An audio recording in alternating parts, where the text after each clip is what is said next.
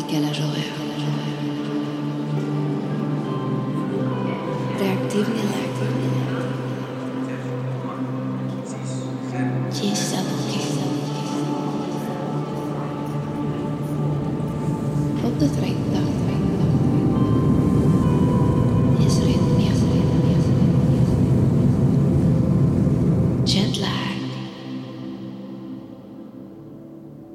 Salut à tous, c'est Nio depuis Taïwan.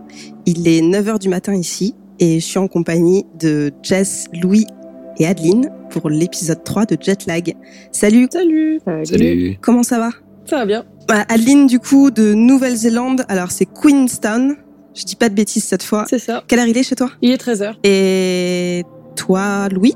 Bangkok? Ici, c'est 8 heures. Et Jess depuis Tokyo. Il est 10h du matin. Ok, et du coup l'épisode d'aujourd'hui, j'espère que vous êtes motivés, on va parler du travail. Donc la première question, qu'est-ce que c'est votre travail? Qui veut, qui veut démarrer? Euh, moi, ça me dérange. Vas-y. Moi, je suis chef à Queenstown dans un, un restaurant euh, qui s'appelle Blue Canoe. Le canoë bleu. Hmm. Et, euh, et voilà, c'est bon. Fait plein Et, euh, et du coup, t'es es chef, donc tu cuisines. Chef de cuisine, tout à fait. Euh, c'est un- on, va, on, on y viendra, mais euh, du coup, ça a été une reconversion totale quand je suis arrivée en Nouvelle-Zélande. Et j'ai commencé euh, en bas de l'échelle et puis j'ai monté les paliers petit à petit euh, au fil des années. Hmm, bah justement, c'était ma question de est-ce que c'était ton métier au départ quoi? Non, avant de partir, j'étais graphiste pour un site de vente en ligne. Et euh, bah, j'ai tout plaqué, je suis partie. Et en arrivant ici, j'ai découvert. euh, j'ai toujours une passion pour euh, la nourriture et faire à manger, ça, ça, cette famille. Mais j'ai découvert ça en tant, que, en tant que boulot. Et comme je disais, j'ai commencé tout, en, tout en bas de l'échelle. Et puis voilà. Donc t'as commencé commis. J'ai commencé, ouais, commis, mais j'ai commencé dans une toute petite cuisine d'un pub, en fait, d'un bar, où il y avait deux chefs en cuisine. Donc, euh, t'es commis, mais t'es aussi euh, sous-chef, et puis tu fais la plonge, et puis tu fais tout, en fait, du début. De- donc, euh, du coup, t'apprends beaucoup par, ce- par ce biais-là. Et après six mois, mon, mon ancien chef, du coup, a démissionné. Comme le menu était assez petit et assez simple, j'ai dit à mes, à mes employeurs, est-ce que ça vous dit pas Je- J'essaye pendant, pendant un petit mois, et si ça vous convient, euh, peut-être que je peux faire le boulot, et sinon, vous trouvez quelqu'un d'autre, il n'y a pas de problème, mais euh, donnez-moi une chance. Et, euh, ils me l'ont donné, et de fil en aiguille, du coup, j'ai pu, j'ai pu progresser dans d'autres euh, d'autres endroits euh, un, peu, un peu plus compliqués, un peu plus complets, euh, des vrais restaurants, comme je les appelle. et, euh, et voilà. Et aujourd'hui, t'es chef, euh, chef de, de ta cuisine. Chef de cuisine, tout à fait. Euh, Classe. Voilà. Et toi, du coup, Louis, c'est c'est quoi ton travail, Louis? Alors, moi, je bosse dans. C'est un job très corpin. Je bosse au marketing dans une, dans une société de d'hôtels, en fait, euh, de réservation d'hôtels. Ok. Au marketing, euh, c'est-à-dire plus précisément. Moi, je, je gère en fait toute la, toutes les campagnes euh, d'affiliation pour, pour cette boîte. C'est c'est une société qui est, qui est assez grande et qui a son, son quartier général à Bangkok. En fait, c'est un des plus gros employeurs, je dirais, d'étrangers du euh, sur la partie tech euh, ici à Bangkok. Et tu faisais quoi euh, avant de partir comme travail? Je bossais déjà moi dans le marketing, donc pour moi ça n'a pas été un gros euh, gros changement. Euh, par contre, euh, j'étais, euh, je bossais plus en agence, j'avais plus euh, l'habitude de, de petites structures, des, je dirais entre 30 et 60, euh, 30 et 60 personnes. Là, par contre, on est on est 1500 à Bangkok, donc ça fait un- une grosse une grosse différence et euh, pas mal de choses qui euh, que j'ai dû réapprendre en plus des changements, je dirais, de euh, euh, culturels et autres de euh, de ce que ça implique de bosser dans un environnement. euh, c'est plus très international que plus que purement taille pour le coup. Ouais, ce qui est peut-être ce qui est peut-être pas mal euh, sur le côté euh, euh, culturel du coup, où j'imagine c'est plus facile. Ouais. Ouais, ouais, non, c'est euh, c'est intéressant euh, d'avoir euh, vraiment beaucoup de nationalités, beaucoup de, de profils euh, euh, et beaucoup de mix euh, comme ça. Après, derrière, ouais, c'est euh, pour pour moi, c'est vraiment une, une bonne expérience aussi. Euh, c'est la première fois que je que je travaille complètement en anglais euh, à 100%. Hmm, Cool. Et du coup, Jess, toi, qu'est-ce que alors qu'est-ce que tu fais là aujourd'hui à Tokyo? Alors, je suis aussi dans le marketing. Euh, je travaille dans une boîte qui fait des food tours. Qu'est-ce que c'est exactement un food tour? Tour, tour gastronomique, j'imagine en français. en fait, vu que je fais mon travail en anglais, j'ai rarement, j'ai peut-être pas les mots en français pour expliquer. Mais en gros, c'est, on propose des tours de trois heures euh, tu as les touristes qui viennent au Japon et pendant trois heures, on leur fait découvrir la culture japonaise, mais en utilisant la nourriture comme euh, passerelle, si tu veux, euh, pour découvrir la culture.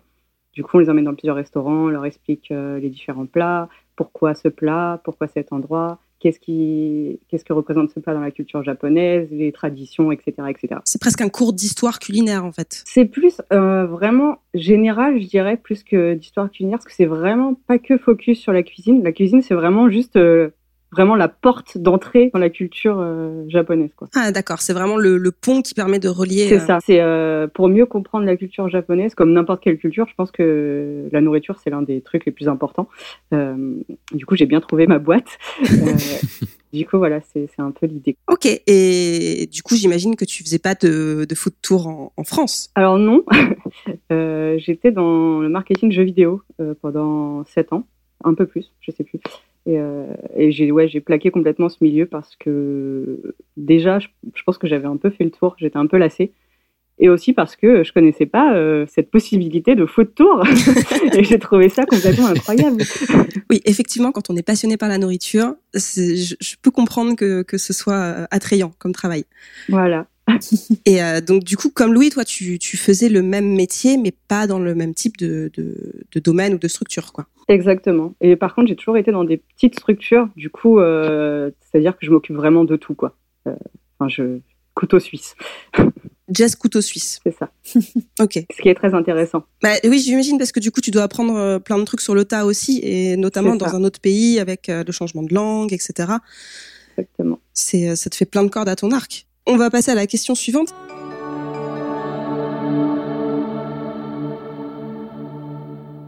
Qui vous a frappé en démarrant votre nouveau travail Alors, cette question est large, c'est, tout à fait euh, voulu. J'imagine que quand on attaque un travail dans un autre pays avec euh, des collègues euh, qui ont des habitudes différentes de celles que nous on a pu avoir, il y a des choses qui au début sont un petit peu frappante, voilà, dans, du positif comme du négatif. Donc, euh, Louis, par exemple, toi qui es passé d'une petite structure à quelque chose de plus grand, qu'est-ce qui t'a frappé tout de suite en démarrant? Euh, C'est une bonne question. Euh, moi, ce qui m'a frappé euh, tout de suite, c'est vrai que euh, c'est effectivement le, le changement de devoir, euh, de pouvoir beaucoup faire évoluer les choses, échanger.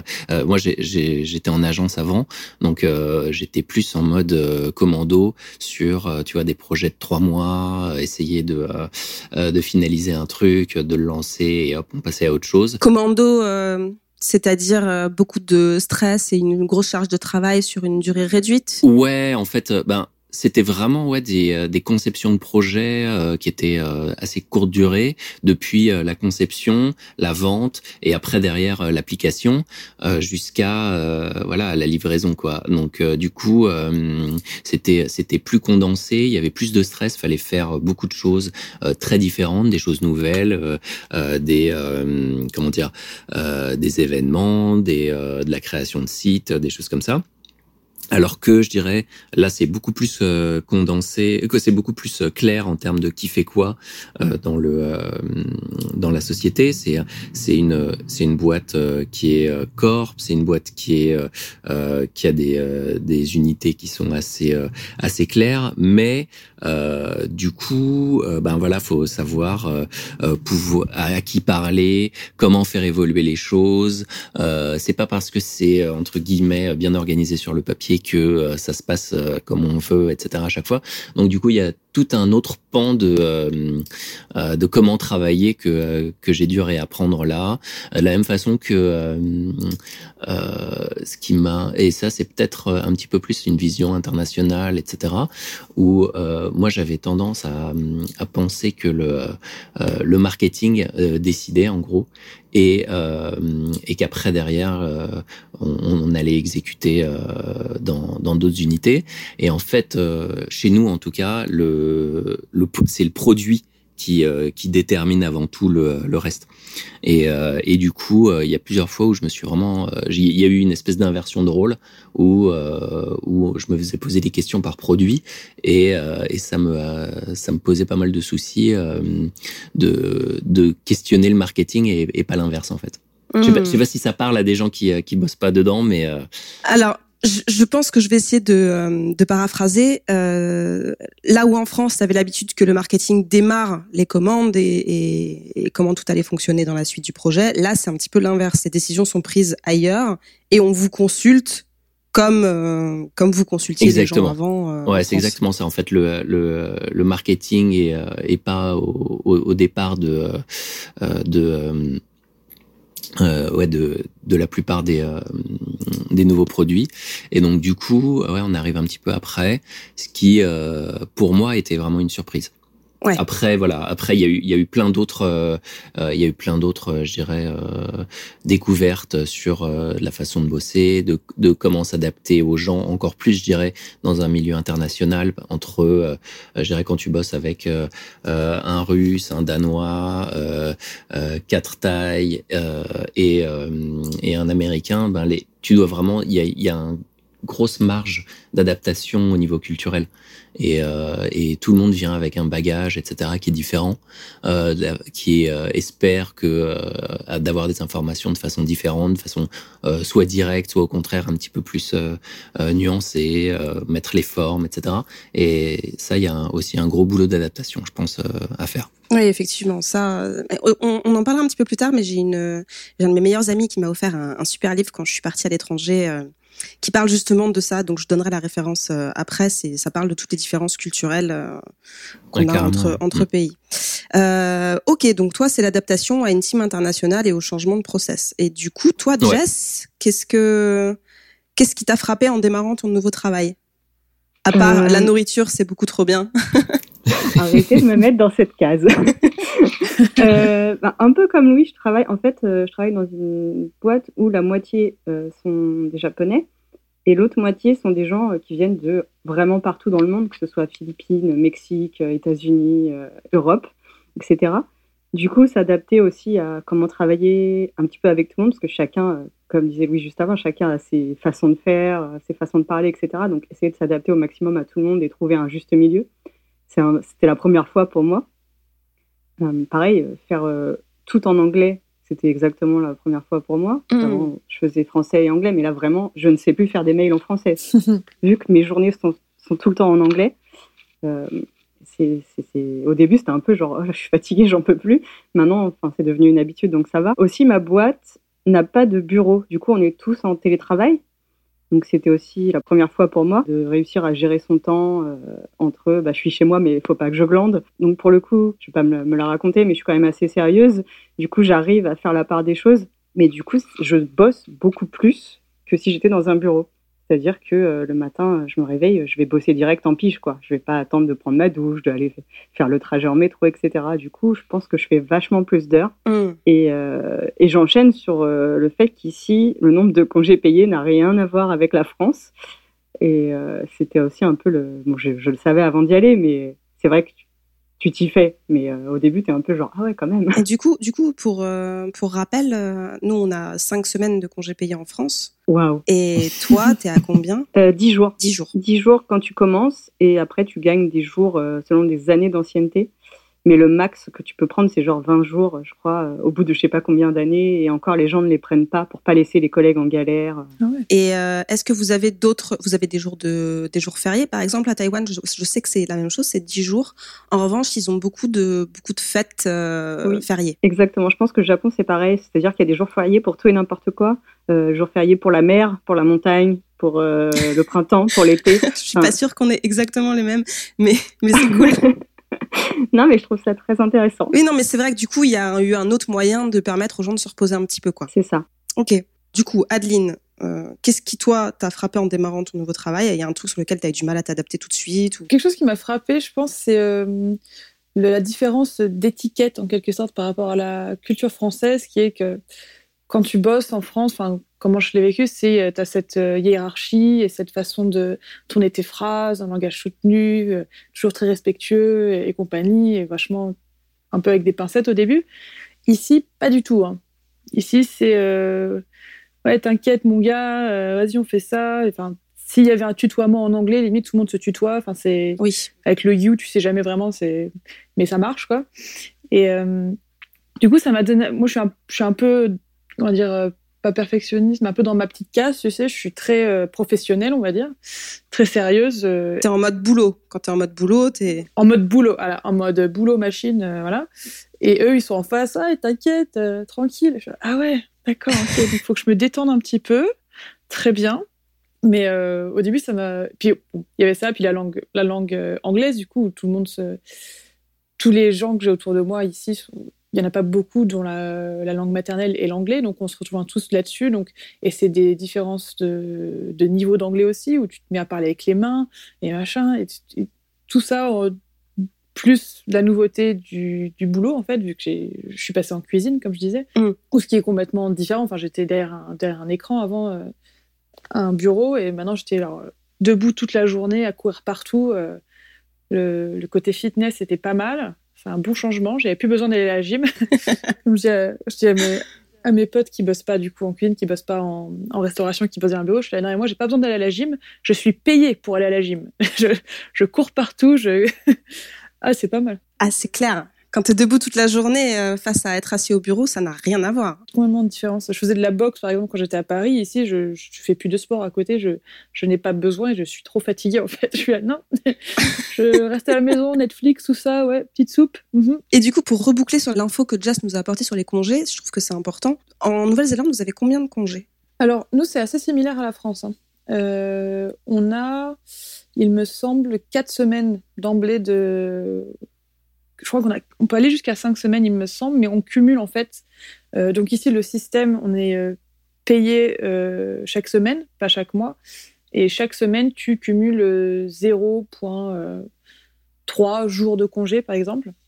Et du coup, au fur et à mesure du temps que tu restes dans la boîte, tu cumules des jours de congé que tu peux ensuite prendre. après, du fait que Ici, y le, côté long terme n'est pas vraiment présent. Il y, a, il y a des longs termes, je suis, je suis devenue long terme, mais c'est majoritairement des, des, aventuriers, des backpackers qui sont là pendant trois mois. Donc ça arrive que les, les employeurs s'ajustent en fait aux besoins de leurs employés. Si le mec il est là que pendant trois mois et qu'il ne cumule rien, du coup il s'arrange quand même pour qu'il prenne ses jours de congé avant euh, la date euh, prévue si jamais la personne restait deux ans. Oui, il y a une, bonne intelligence aussi des cas particuliers. quoi. Voilà. Mais par exemple, moi, en, en 12 mois, en général, je, tous les ans, j'essaie de rentrer en France pendant quatre semaines. Euh, et euh, j'arrive à, sans prendre de vacances sur le reste de l'année, j'ai mes quatre semaines, du coup, je, serai, je sais que je serai payée. Oui, donc c'est pas mal, quatre semaines. Non, c'est bien, c'est bien foutu. Et toi, Louis, du coup, Bangkok, en termes de congés? Alors ici, c'est, je crois que le minimum, c'est 10. Euh, mais comme euh, comme pour un petit peu tout, euh, c'est un petit peu à la négociation, etc.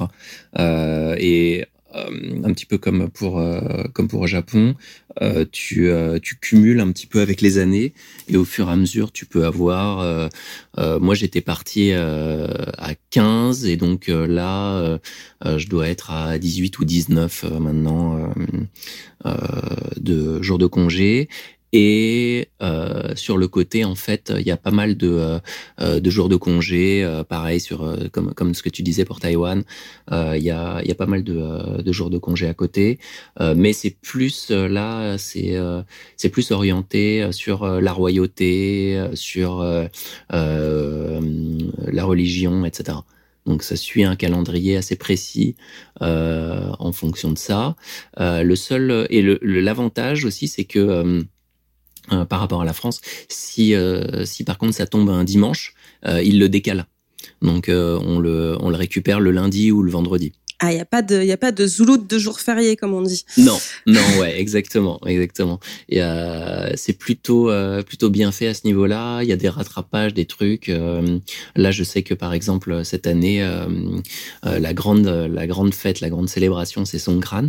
La nouvelle la nouvelle année en avril. Et comme à cause du du Covid 19, c'était pas possible de de faire la fête, etc. Ils ont ils ont annulé tout et ils ont vraiment incité les, gens à ne pas partir, rester chez eux, etc. Et là, on est en train de, de discuter de quand est-ce que vont être redistribués les jours. Est-ce que ça va être en une fois? Est-ce que ça va être en quatre ou cinq fois, etc., etc. Donc il y a toujours une espèce de euh, d'organisation comme ça euh, pour euh, pour rendre les jours un peu et qu'il n'y ait pas de qu'il ait pas d'arnaque. Ok. Bon, ça a l'air en tout cas bien bien pensé. Ouais, juste un point par contre à, rajouter, il y a un il y a un espèce de domaine gris quand tu quand tu parles de, jours de congé en Thaïlande, c'est les les jours de de les jours maladie. Donc tu vois, en France, il tu prends tes jours quand tu es malade et tu as une assurance etc. Au bout de je crois au bout de trois jours tu commences à être payé etc. Ici, tu es payé mais euh, comment dire, tu euh, as un nombre de jours de congé maladie maximum que tu peux poser, euh, en dessous duquel, euh, si tu les poses, on ne posera pas trop de questions, on ne demande pas de preuves. Donc du coup, c'est toujours un petit peu bizarre et euh, c'est l'occasion pour pour certains de, de pouvoir poser des jours, même si la maladie n'est n'est pas trop avérée, disons. Donc c'est une zone un peu grise qui est acceptée par à peu près tout le monde euh, et pareil qui marche un petit peu. C'est un peu à la taille je dirais. Alors ça je crois enfin je vais pas dire de bêtises mais il me semble que des amis m'en ont parlé mais j'ai pas creusé donc je vais pas affirmer quoi que ce soit sur Taïwan. Mais effectivement il me semble qu'il y a une question de jours de vacances et de jours euh, de, de, de droit à la maladie mais qu'en fait c'est ça, plus les jours fériés, plus euh, les congés, ça te fait un petit peu ton, ton, plateau de jours off que tu as le droit d'avoir. quoi. Voilà, en gros, euh, c'est possible de euh, d'utiliser ces jours, comment dire, un peu un peu comme tu veux maintenant. Voilà, moi, dans mon cas, par exemple, j'ai 20 jours de, de congé maladie. Je vais pas les prendre, clairement pas. maintenant, ça peut arriver que si un jour tu te sens pas bien et tout, tu peux le, tu peux l'expliquer et dire bon ben je viens pas aujourd'hui et ça pose pas trop de problèmes, disons. Ouais, c'est un peu dans ton contrat là où c'est vrai qu'en France, tu peux, enfin, si t'es juste un peu malade ou tu te sens un peu pas bien, c'est pas envisageable de rester chez soi. Voilà. Ok, bah du coup, question suivante.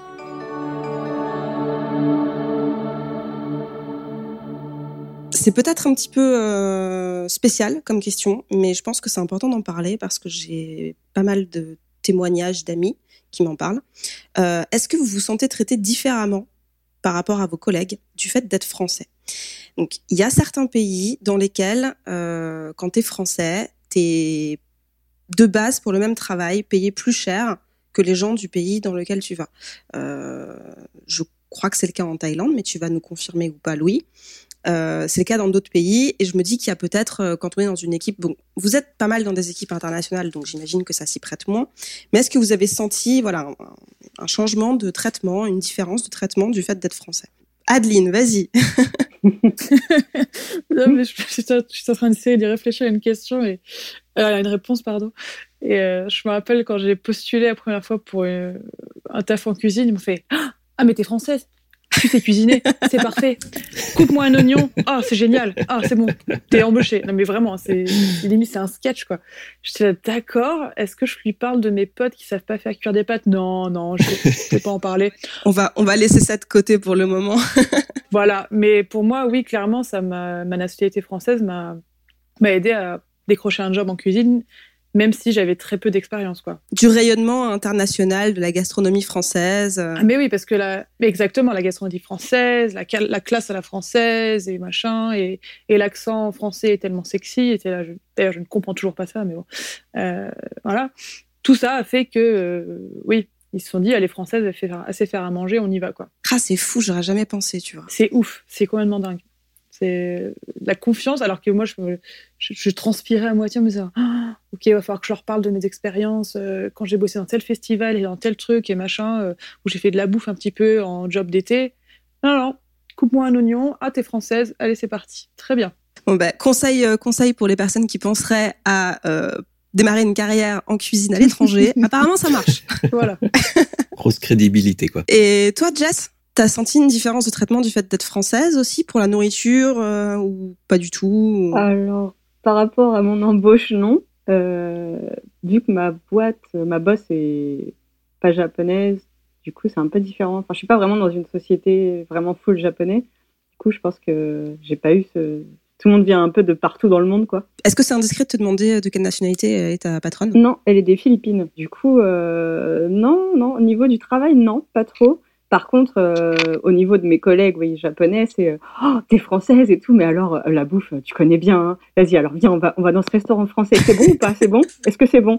Et là, t'en penses quoi? Et du coup, ça, t'es un peu genre la pression. Je suis vraiment, j'ai l'impression d'être un, un, juge Michelin, quoi. alors que pas du tout.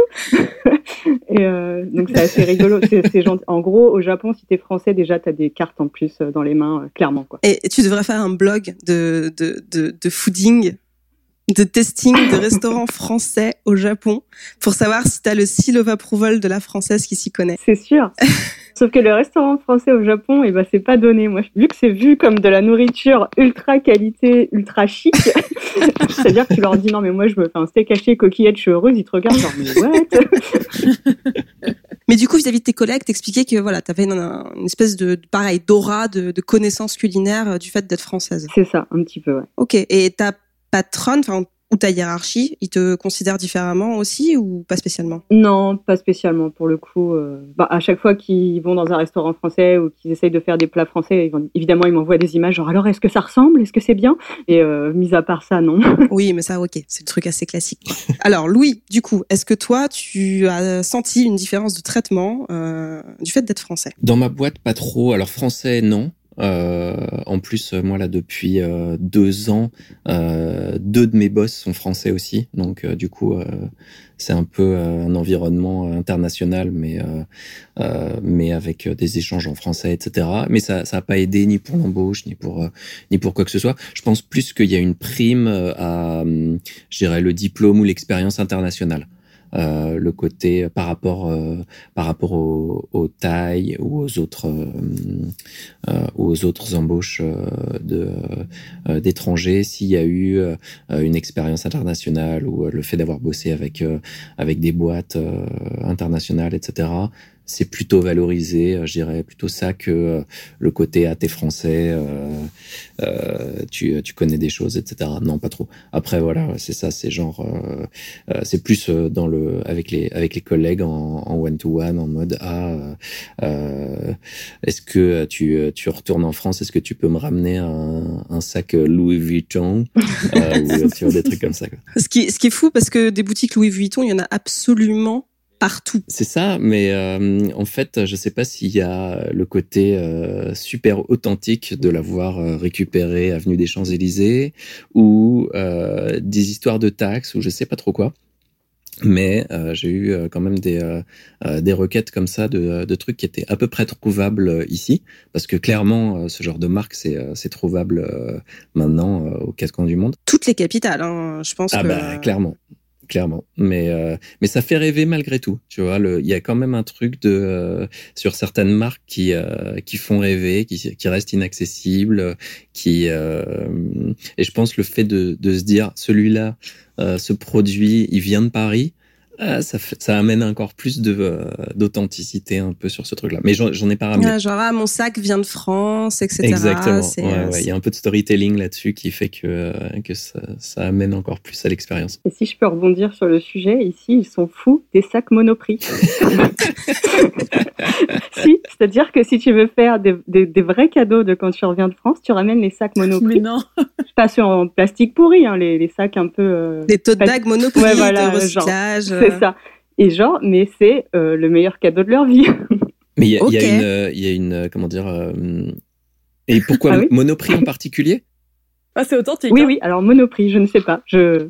Mais il y a des Monoprix au Japon ou pas? Euh, Non, j'en ai jamais vu. Mais je pense que c'est peut-être l'image de Paris, le monop, tu vois. Peut-être que c'est un petit peu leur vision du 7-Eleven français. Comme nous, on trouverait ça trop stylé d'avoir un vrai sac 7-Eleven. Ah, j'avoue. C'est vrai.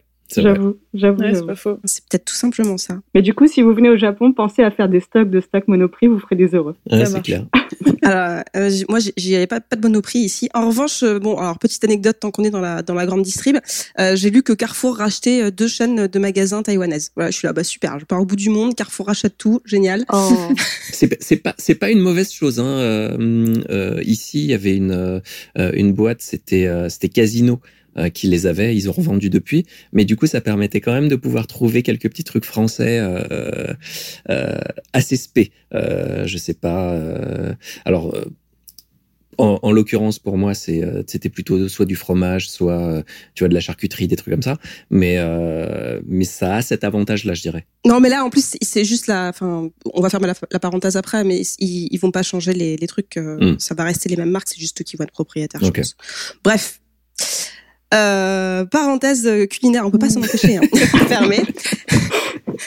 Nous, les Français et la nourriture. Ah là là, quel cliché. C'est un preview. Euh, du coup, alors, question un petit peu plus euh, ambiance au travail. Avec les collègues, est-ce que vous diriez qu'il y a une ambiance différente de celle que vous avez connue en France? Toi, Adeline, c'est un peu plus euh, spécifique aussi parce que tu as complètement changé d'environnement, donc forcément, euh, ça doit changer. Ça n'a rien à voir en fait. c'est du c'est noir et blanc, c'est-à-dire qu'avant j'étais du coup dans un open space avec euh, 70 personnes, petite pause café toutes les heures, euh, ce genre de choses, euh, euh, vie citadine euh, à donf. Et ici, c'est euh, plus ambiance euh, comment dire disons comme pour revenir à l'épisode précédent, euh, ça m'a pris du temps avant de pouvoir faire des blagues en anglais. Mais une fois que j'ai réussi à pouvoir faire des blagues, j'ai pu être sarcastique euh, à souhait, autant que faire se peut euh, en cuisine. Et mine de rien, de, de monter les échelons en étant une nana euh, et compagnie, ça m'a permis de. Il, fallait que j'essaye un peu quand même mon autorité parce que je suis face à des, des Chiliens qui font 2 mètres de haut et qui sont musclés et qui sont en mode c'est quoi cette nana qui me donne des ordres? Donc il a fallu que je, que je m'occupe de ça, tout en étant sympa, en faisant des blagues. Et en étant sûr qu'ils comprennent les blagues, parce que la différence d'anglais encore, ce genre de choses, c'est tout un, c'est complexe, hein, c'est complexe. Mais, euh, mais au final, c'est très, c'est, c'est assez friendly, enfin, on s'entend tous assez bien. Euh, on, on est là les uns pour les autres, on va dire. C'est-à-dire qu'on on pousse euh, du pendant le service, et en dehors de ça, on est, on, se rend des services. si j'ai un de mes collègues qui cherche un appart avec sa nana, je dis, bah, attends, j'ai un pote à moi qui a ci, qui a ça, ou il y en a un autre qui a besoin d'aide pour remplir la paperasse pour les taxes, par exemple, bah, je vais l'aider. Enfin, ce genre. de- Donc il y a, il y a quand même une entraide euh, générale qui est assez et une bonne ambiance, quoi. Tu dirais que tu as plus de liens euh, amicaux euh, avec tes collègues maintenant qu'avec tes collègues à Paris? Non, c'est différent. Non, non, j'ai bah, hum, à Paris, je me suis trouvé des vraiment mes, mes amis très proches, avec qui je suis restée très proche et du, que du coup qu'on dont j'essaie de prendre des nouvelles assez régulièrement, même si je suis un peu pourrie avec ça, mais je fais mon maximum, si vous m'écoutez. Et euh, mais c'est vraiment différent, quoi. C'est il y, a- il y a une amitié profonde que j'ai réussi à faire en français, du coup en France. Ici, mes- avec mes collègues, c'est on garde quand même cette petite. On est amis, on est, on est potes, on est collègues, mais il y a cette profondeur qui est, qui est difficile de creuser en fait. Ah, Il y a une distance professionnelle un petit peu qui est, qui est gardée, quoi. Voilà. Et que je préfère garder parce que sinon après. euh, Je pense que du fait que tu sois chef, c'est aussi différent parce que tu as, un lien hiérarchique direct avec eux, donc c'est un peu compliqué. Ouais, c'est ça. C'est un peu. Soit en cuisine, c'est un peu l'armée en fait, euh, sauf qu'on fait de la bouffe, mais c'est vraiment. euh, chef, t'as, t'as le chef et tu, c'est un peu chef, oui chef, allez on y va quoi. Donc t'as pas vraiment le temps d'être pote-pote, même si t'essayes de garder une bonne atmosphère, Ouais, non, c'est sûr. c'est pas la priorité quoi. Toi, Louis, du coup, niveau collègue, tu dirais que ton ta relation avec les collègues, elle est euh, elle est différente d'en France? Ouais, un peu pareil que euh, que pour Adeline. Je pense que le le, le lien est un petit peu peut-être euh, plus superficiel. Euh, on, c'est hyper cordial, tu vois. On va déjeuner ensemble ou, euh, on, ça peut, on va boire des verres, etc. Euh, après, euh, c'est un petit peu plus difficile de se voir en dehors, je dirais, euh, surtout euh, avec euh, avec des tailles. C'est un petit peu plus euh, plus difficile. Je vois que c'est un petit peu plus facile euh, de, de le faire avec des d'autres expats qui, un petit peu comme ce qu'on avait dit la dernière fois, sont aussi en recherche d'amis, de, de relations, etc. Donc du coup, je sais, ça s'est pas fait euh, euh, de façon euh, voulue, mais c'est, je me suis plus rapproché d'autres d'autres étrangers que que de, de taille en particulier. Il y en a, il y a des tailles dans mon équipe et tout, et je dirais c'est plus ouais plus avec eux que que je vais aller, disons déjeuner le midi, et après, mais voir en dehors du taf, ça va être plutôt des des étrangers. Ok, d'accord. Et là où en France, du coup, tu étais très proche de tes collègues. Euh, ouais, bah c'était ça joue aussi le fait de le fait d'être dans une euh, dans une structure où on était euh, peu nombreux, dans une structure agence où ben c'était un peu la cour de récré quoi. Donc on, on, était on passait beaucoup de temps ensemble, on sortait et on, on allait direct au, au bar, etc. Donc c'était ouais c'était une ambiance aussi qui était très différente, beaucoup moins euh, euh, travail classique. Euh, et du coup, ça, ça a changé pas mal de choses, ouais, sur sur le l'environnement global et donc forcément les relations dans et hors du travail. Et toi, Jess, qu'est-ce que, alors toi, du coup, c'était jeux vidéo versus cuisine, France, Japon. Qu'est-ce que tu dirais qu'il y a comme différence au quotidien dans tes liens avec les collègues ou, même la hiérarchie d'ailleurs, hein, je sais pas, toutes les différences, quoi. Alors, je pense que être dans le jeu vidéo, déjà, c'est quand même être dans un univers assez cool, je dirais. Du coup, euh, c'était un peu ambiance, on est tous potes, euh, que ce soit euh, le boss, les collègues, etc. on allait boire des verres après, on se faisait quelques sorties de temps en temps. ici, au début, j'avais un peu peur du fait que bah, d'être en télétravail, déjà, tu vois pas tes collègues tous les jours. Euh, du coup, se faire des relations, je m'étais dit, ouais, ça va être chaud. Euh, enfin, je me vois pas dire, allez, viens, on va boire des verres alors qu'on s'est pas vu la journée. Enfin, c'est plus compliqué que d'enchaîner après le bureau, quoi. Mm. Sauf que, en fait, euh, l'équipe dans laquelle je suis, c'est plus comme une famille, je dirais. en gros, pour faire court, ma boss a créé sa boîte il y a 4 ans. toute seule, elle faisait tout. les food tours, elle s'occupait des réservations, des restaurants. Enfin, bref, elle faisait vraiment tout, tout, tout. Et euh, pendant un an, elle en a chié toute seule. Et du coup, après, elle a pris vraiment une petite équipe, mais qu'elle a considérée vraiment comme sa famille, je dirais. Du coup, tu as plus. Euh, je sais que si je suis en galère, j'aurai toujours des gens sur qui compter. Euh, ma boîte m'a prêté de l'argent gratuitement pour que je puisse renouveler mon bail d'appart que j'ai remboursé, tu vois, petit à petit. et on se fait souvent des sorties en dehors. Et j'ai vraiment l'impression. Enfin, je me suis fait des vrais amis. J'ai une de mes collègues qui est devenue vraiment une amie.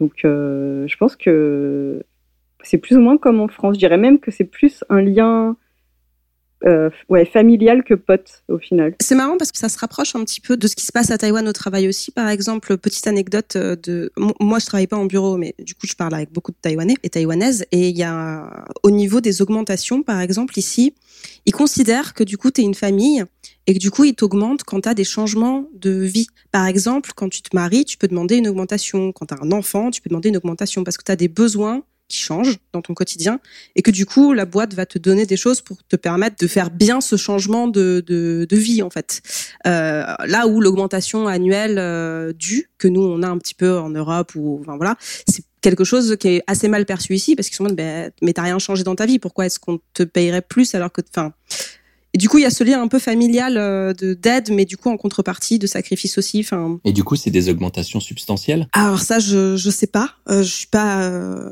je suis pas suffisamment curieux pour demander les montants, mais en tout cas, j'imagine que ça doit être euh, suffisant pour te permettre de nourrir une troisième bouche. Donc je, je pense, je pense. Ouais. et du coup, bah ça va m'amener à, à, à la conclusion un petit peu. Donc on a parlé des vacances tout à l'heure. En termes d'horaire, euh, il paraît que euh, travailler euh, en office, donc en mode de bureau tour au Japon ou en Corée, c'est des horaires qui sont apparemment très lourds. Est-ce que Jess, c'est quelque chose que tu peux confirmer ou est-ce que toi, du fait d'être en télétravail, t'es pas confronté à ça ou que c'est un petit peu différent En effet, moi je suis pas du tout confrontée à ça. après, il faut, c'est vrai que les Japonais sont au bureau à des horaires très longs ça ne veut pas dire qu'ils sont euh, en train de bosser à l'infini pendant toutes ces heures. Il euh, y en a qui restent euh, au bureau juste parce que le boss n'est pas parti et que c'est mal vu de partir avant ton boss. Donc, clairement, les horaires sont plus longs, mais ça ne veut pas dire qu'ils sont plus productifs. Ouais, ils peuvent être, je vais schématiser, mais ils peuvent se cacher un peu sur Facebook ou jouer à des jeux en ligne. Exactement. Après, pour ma part, je fais des horaires de malade. C'est-à-dire que j'aurais jamais accepté de faire ça en France clairement, j'aurais dit non, mais non, non, merci. Ici, bah, déjà, vu que le taf me plaît et vu que je bosse de la maison, c'est plus facile. Mais euh, ouais, c'est un peu différent sur ce côté-là. Au niveau du salaire, en revanche, je suis mieux payée que, mais vraiment mieux payée que ce que j'étais en France. Le niveau de vie est plus ou moins pareil qu'à Paris. Et du coup, bah, j'ai un meilleur mode de vie, je dirais, ici qu'à Paris. Est-ce que tu es mieux payé du fait de comment dire, du fait toi de ta situation spécifique par rapport aux autres japonais, ou est-ce que tout le monde est mieux payé au Japon, enfin à Tokyo en tout cas qu'à Paris? Est-ce que le salaire moyen est plus élevé pour tout le monde? C'est ça que je veux dire. Alors je ne voudrais pas m'assurer, euh, me dire, enfin je suis pas sûre à 100%, mais je pense que le niveau de vie est plus élevé, en tout cas à Tokyo, euh, qu'à Paris. Il y a un meilleur salaire moyen. Je pense, je pense. Ok. Et, euh, et en termes donc euh, donc toi les horaires, tu, tu, peux nous donner un petit peu euh, en détail une journée type ou, ou tu préfères pas? Non non je peux absolument. C'est juste que après chacun, encore une fois je suis en télétravail donc chacun fait un peu à ses horaires. Euh, moi globalement je me réveille à 5 heures du matin en ce moment donc je commence à bosser à 6 heures et j'arrête de bosser vers 16h, euh, 17h. Ok. Et tu fais une pause pour manger ou tu manges un peu devant ton bureau? Ouais, je mange devant mon PC. Euh. Comme une vraie. Exactement. Mais après, si par exemple pendant une heure à 14h j'ai besoin d'aller faire un truc, je vais le faire quoi. Il y a pas de, je suis pas bloqué, on va dire. Ouais, c'est l'avantage de la flexibilité, effectivement. Et euh, toi, du coup, euh, Louis, salaire, euh, salaire moyen, tu dirais que... Alors, comment ça se passe pour le niveau de vie à Bangkok et tout ça? Ici, c'est le, le, gap est quand même assez grand entre, je dirais, les ceux qui vont faire un, un, métier de, je sais pas, serveur ou, tu vois, livreur de, de nourriture ou ce genre de truc, ou d'avoir un, un food stall, etc., avec des métiers un petit peu plus métiers de bureau. Food stall, du coup, c'est les, petits marchands de, nourriture dans la rue, c'est ça? De street food, ouais, ouais exactement.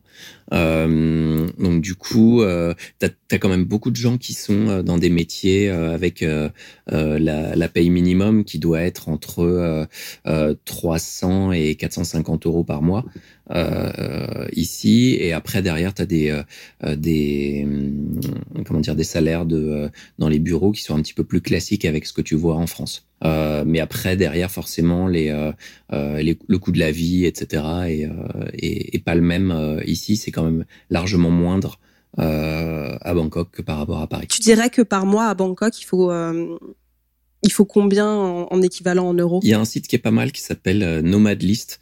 Euh, qui euh, qui fait ce genre de calcul et, euh, et qui qui peut aider justement pour des gens qui auraient envie de, de s'installer dans tel ou tel pays. pour disons que ça dépend si tu as envie de vivre vraiment à la taille ou si tu as envie de ton confort d'expat, etc. je pense que pour un expat, si tu as entre 1000 et 1200 euros seul, ça va tu peux t'en sortir. Et euh, toi, en termes d'horaire, du coup, tu dirais que c'est... C'est assez classique. Euh, rien, de, euh, rien de spécifique. 9h, 9h30 jusqu'à 6h30, 7h. Ouais, donc le, classique un peu international, quoi. Ouais, exactement. Et toi, Adeline, du coup Pour le salaire, le salaire moyen, le niveau de vie, et j'avais fait le calcul plusieurs fois par rapport à, à Paris, et en fait, c'est assez cher de vivre à, à Queenstown. Je pourrais dire des chiffres, mais par exemple, j'avais fait le, j'avais essayé de mettre le mon loyer euh, hebdomadaire, de mettre un équivalent mensuel et de comparer avec le prix de mon studio que j'avais à Paris. Et pour le moment, j'ai une chambre double, du coup, que je partage avec, euh, avec mon copain. Et c'est plus cher pour nous de louer ça, euh, cette chambre, dans une maison, comparé à un studio que j'avais à Paris euh, dans le 19e euh, avec kitchenette euh, sur le côté, enfin un truc assez, assez bien quand même. Hein. Donc c'est plus cher. Ah, du coup, vous louez une chambre dans une maison commune Voilà. Voilà, commençons par le commencement. ici, les studios, les appartements, choses comme ça, où tu vis tout seul, ça n'existe pas en fait. Queenstown, c'est une petite, c'est une, une, assez petite ville qu'ils ont, du coup, ça c'est ça s'est agrandi sur les côtés, on va dire, avec, euh, avec les suburbs. Mais euh, c'est beaucoup de maisons ou euh, qui avec des grosses colocs en fait. Où nous on n'est que quatre, on n'est que quatre dans la maison. Mais j'ai vécu dans une maison où on était 20. Enfin c'est des choses complètement folles. Différents modes de vie, mais le prix de la vie est, cher quoi. Mmh. le minimum, le salaire minimum par heure en ce moment c'est 17 dollars 70 ce qui fait au mois, je crois, enfin, tu, ça, ça, au mois, tu arrives dans les 1000, euh, l'équivalent de 1400, 1500 euros, mais ton loyer mensuel va te coûter 1000 euros, quoi. Donc, tu es là, euh, voilà. Ouais, ok. Le niveau de vie est assez haut et c'est un peu compliqué, mais tu trouves des, des, astuces, des trucs et astuces pour, rendre la vie moins chère. Quoi, Et donc c'est intéressant parce que du coup, c'est pas c'est pas un calcul de, de vie à l'économie que tu as fait en partant à l'étranger. quoi. C'est vraiment, c'est pas le moteur. quoi. non, bah en fait, quand je suis partie en mode sac à dos, je disais, c'était c'était plus c'était économique en quelque sorte, tu vois, parce que tu manges différemment, tu n'achètes pas forcément euh, la meilleure qualité des produits, mais tu achètes euh, le moins cher. Quoi. Euh, tu sais comment customiser des, des, instant noodles, des mi et tout, plutôt bien. Mais, mais c'est vrai que le niveau de vie est assez haut. Quoi.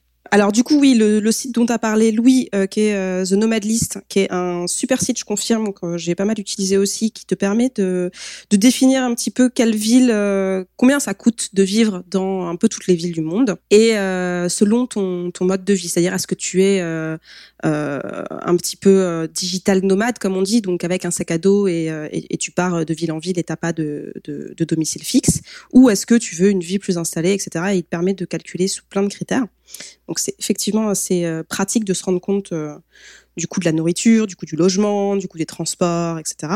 Et euh, moi, le livre dont je voulais vous parler tout à l'heure, qui s'appelle du coup The Culture Map d'Erin Meyer, qui est du coup un super livre que je vous recommande aussi si vous voulez partir vivre à l'étranger et du coup travailler, ou si vous êtes tout simplement confronté comme Louis et Jess à des teams internationales. C'est un livre qui te permet de balayer euh, comment on se comporte culturellement en tant que français, anglais, américain, allemand, euh, mexicain, russe, euh, par rapport à plein de domaines, que ça soit les différences de feedback, par exemple, quand tu fais quelque chose de bien ou de pas bien, comment est-ce qu'on va te le dire, sous quelle forme, les différences avec la hiérarchie, comment est-ce que tu te comportes vis-à-vis de ta hiérarchie selon les pays. Euh, comment tu crées des, des, business, comment tu crées une relation commerciale. Enfin voilà, il y a tout un tas de tout un tas de points qui sont super intéressants et où en fait en tant que Français on se dit ah c'est vrai qu'on fonctionne comme ça, mais j'avais jamais réalisé qu'on fonctionnait comme ça. Et c'est assez euh, c'est assez rigolo. Donc, euh, donc voilà, c'était, euh, je sais, enfin, je sais pas si, en tant que euh, membre d'une team internationale, Jess et lui, vous avez des choses à, à rajouter sur ce truc, mais c'est quelque chose que je trouve assez fascinant. Alors c'est clair. C'est vrai que ce que tu viens de dire, de, j'avais pas réalisé, mais oui, c'est vrai qu'on fait comme ça, mais oui, alors complètement. Donc voilà, je vous, je vous recommande euh, du coup The Nomad List euh, si vous voulez voir un petit peu les, les niveaux de vie des pays et euh, ce livre si vous êtes intéressé, même juste pour vous, sans but précis, mais c'est quand même super intéressant de comprendre comment on fonctionne en tant que Français. Merci encore pour vos réponses à toutes ces questions sur le travail. et on se retrouve pour le prochain épisode. Je ne dis pas la thématique, c'est une surprise. On verra. Salut Jess, salut Louis, salut Adeline. Salut. À bientôt. Merci à tous et à très bientôt euh, sur Jetlag. Au revoir. Bye bye. Bye.